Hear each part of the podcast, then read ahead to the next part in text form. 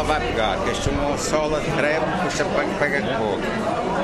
Passa aqui à tarde, mas é à tarde, não é para a semana, tarde. Amanhã, Amanhã já é mais caro. amanhã é mais tarde, não interessa. Mais caro depois. Os conselhos são válidos para os muitos madeirenses que o procuram essencialmente para consertar sapatos. Ainda é da geração de artesãos que desde criança aprendiam o mar.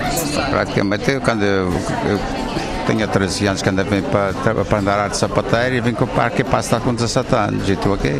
Aprendi com, com o padrinho, já foi, o padrinho da Cresma e acabei de trabalhar com, com o filho, de, com o pai do, do Dr. Silvestre, com o Sebastião de Camargo. Comecei com ele e acabei com ele, praticamente acabei. Ainda estou a explorar onde tinha conta, que eles acabarem a oficina, claro que dar uma preferência comprar aquilo que precisasse de lá da oficina. E quando vai trabalhar sempre tinha conta. Há 56 anos que é uma das caras do mercado dos lavradores. Quem lá vai já com certeza viu a sua obra. O Sr. António Souza é um dos artesãos da Bota de Vidão e da Tanado. Tenho 56 anos. 56. Já viu passar muita gente. Ah, e eu, já, eu quase que sei conhecer as pedrinhas calçadas aqui do, do estado do, do Adra daqui do, do mercado. Eu sou um dos mais antigos que lidar aqui no mercado de negócios. Não era mercado aqui, mas era lá fora, todo mercado. Portanto, esse todo o mercado. Um homem orgulhoso no seu trabalho, feito com qualidade e garantia.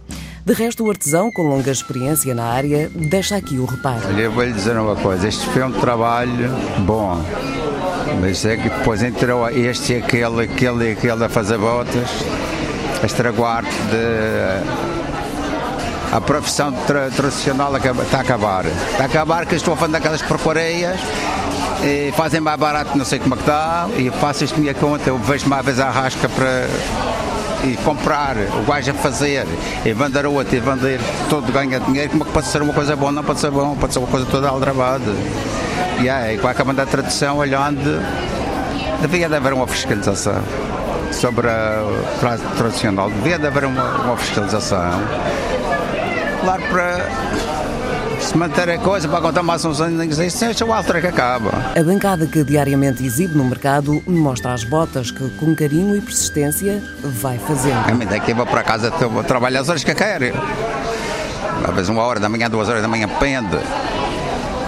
Coisa. eu- Fora um dia de manhã à noite, eu gosto de fazer cinco pares de botas. Depois está pronto, seguir, depois pronto, mago.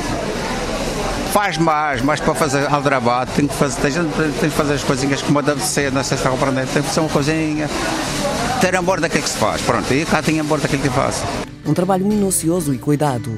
Entre talhar, cozer, colar, lá vão algumas horas de trabalho. Não se pode fazer a conta de fazer um par de botas de uma vez, de um dois. É claro que a gente temos que talhar. Temos que fazer a máquina, andando a gente temos que pôr, por exemplo, isto é uma hipótese. Eu é de costume fazer, talhar uns poucos de pares e depois fazer em seguida.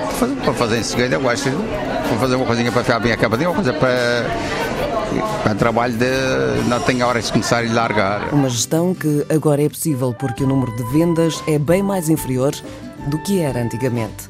Longe vão os tempos em que o Sr. António quase não dava conta das encomendas. Isto vendia aqui 50 pares de um mês. Hoje é quase por um ano. Daqui a uns anos para trás, às vezes os fregueses achavam que é mais área continentais. Já havia aqui até pagava adiantado por- por- enquanto eles quando, quando eles fossem para, para várias bodas, que não dava, o- o- a gente não estava para, quase para fazer e vender. Vinha uma de freguês, levava de 5, 6, outro 6, 7, levava uma saía uma de botas. Agora já é difícil. São neste momento os concertos que mantêm a banca deste homem uma figura conhecida de várias gerações. E já fiz grande quantidade de botas, agora estou a fazer só estas. Que é a bota que, como eles estão a trabalhar, uma bota que vendia por 120 escudos também não só, olha o ordenado que era, hoje é é 70 euros. Praticamente não sei se está a ver, isto tudo aumenta. Este ainda, se vai, ainda, ainda, se vai, ainda vai acabar para aqui, isto ainda vai aumentar mais. A necessidade, por exemplo, de fabrico de botas de vidão deveu-se ao facto de uma franja da população situada mais no interior da ilha andar descalça. Com o passar dos anos, procurou-se também uma certa dose de criatividade aliada à produção de peças novas. Surgiram novos conceitos e o design aliado à inovação proporcionaram novos produtos, sempre com o objetivo de ir de encontro a uma nova clientela, que se fidelizou neste tipo de artigos únicos. No caso das botas, as mudanças surgem a espaços, mas de qualquer forma é o modelo tradicional que impera. Uma forma de manter a tradição, com vida cada vez mais difícil nos tempos que correm. Na lateral direita do mercado dos lavradores, há uma banca que diariamente expõe as botas de vidão e de trabalho. Uma imagem de marca de madeira, com cada vez menos consumidores locais. Uma arte que apenas os mais persistentes mantêm. Semanas e semanas que anda abandonado.